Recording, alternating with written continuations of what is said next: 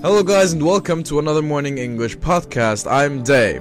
Hello，大家好，我是木木，欢迎大家收听今天的早安英文。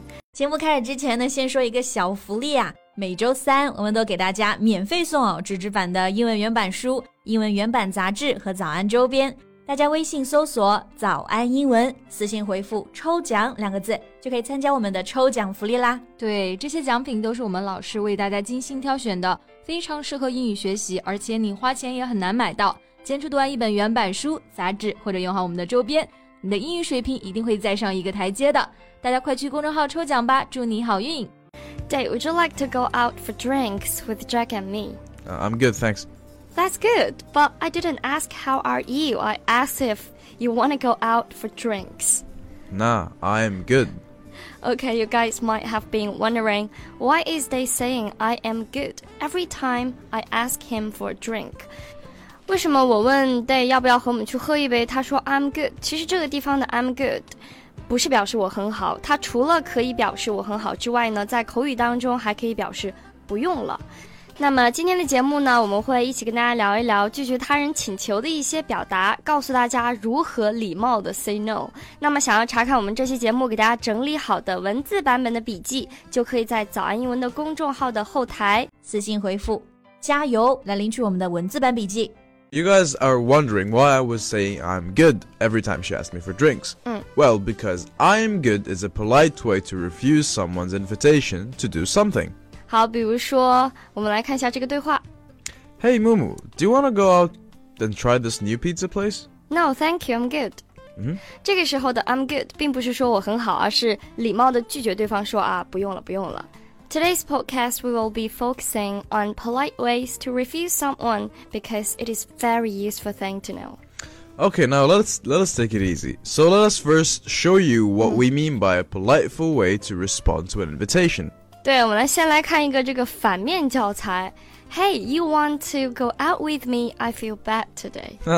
I would rather just stay at home and do all my work than go out with you. 哼哼，这段对话就是我心情不好，你愿意和我出去这个走一走吗？那这个角色应该是你来演吧。嗯。 The role should be you.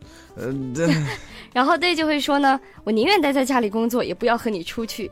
See, Day was straightforward and was not considerate to me, which makes the way he responded to be rude.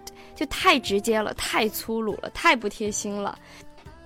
now what if I responded with, I am sorry, but I can't today. I have so much work to do. How about we hang out tomorrow?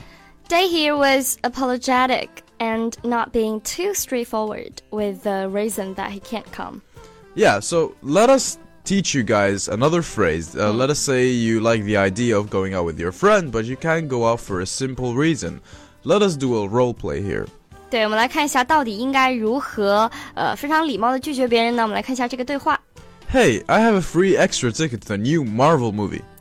That sounds great, but it is Valentine's Day today, so I will spend it with my boyfriend. 那这个呢，就是常用的方式啊，非常礼貌的去拒绝别人，就是 That sounds great 啊，这个听上去太棒了，but this is the key point，就 Yeah, 是 the but. 但是怎么怎么样。So now what if you have got a formal invitation like to a wedding or a big important event?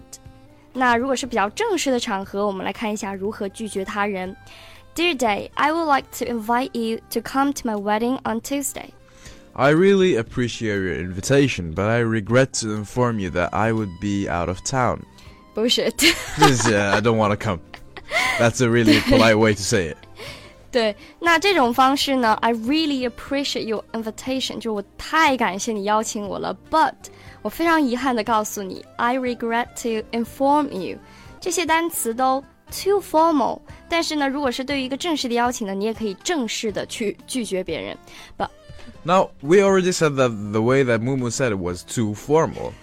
Now, let us say you don't want to say it in a formal way. Let's do a small roleplay here to show you guys how it would go. 对，如果你不想显得太正式呢，我们还有一种方式来拒绝，比如说，Hey bro, wanna come to my wedding on Tuesday? Yo, I'd love to.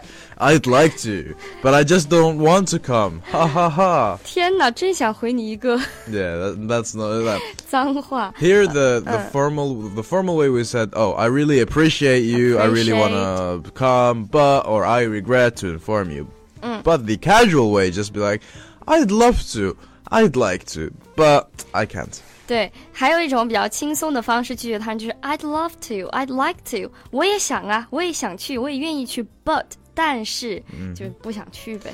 Now, how about we share some tips for politely refusing someone? 对，我们来总结几个呢，呃，如何礼貌拒绝他人的一些技巧和一些注意事项。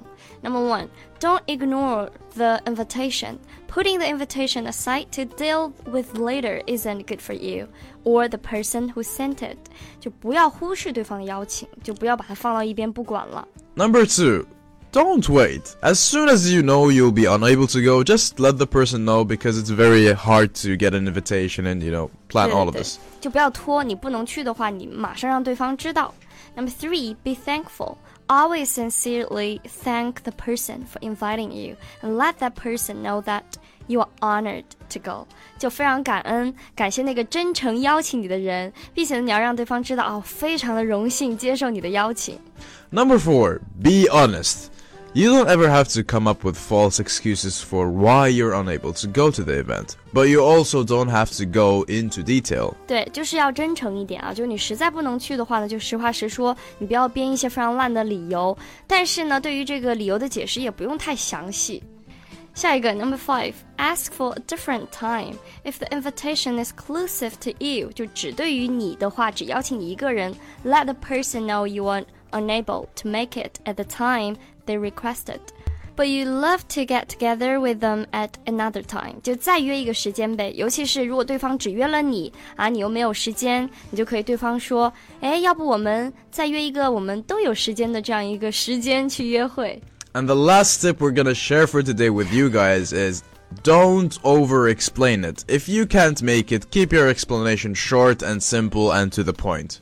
对，这个 over explain 就是不要过多的去解释。如果你不能去呢，就告诉他主要的原因是什么，比如说啊，我今天肚子不舒服就可以了，不用说啊，我今天肚子不舒服呀，我要去医院呢，我要 Yeah, 看医生啊 exactly. 我还要挂诊呢，等等等。 Yeah, just just be exact to the point and be honest. So thank you guys so much for listening today. We we held we thought we we wish that you guys learned something today, and we really want you guys to uh, be polite when refusing someone.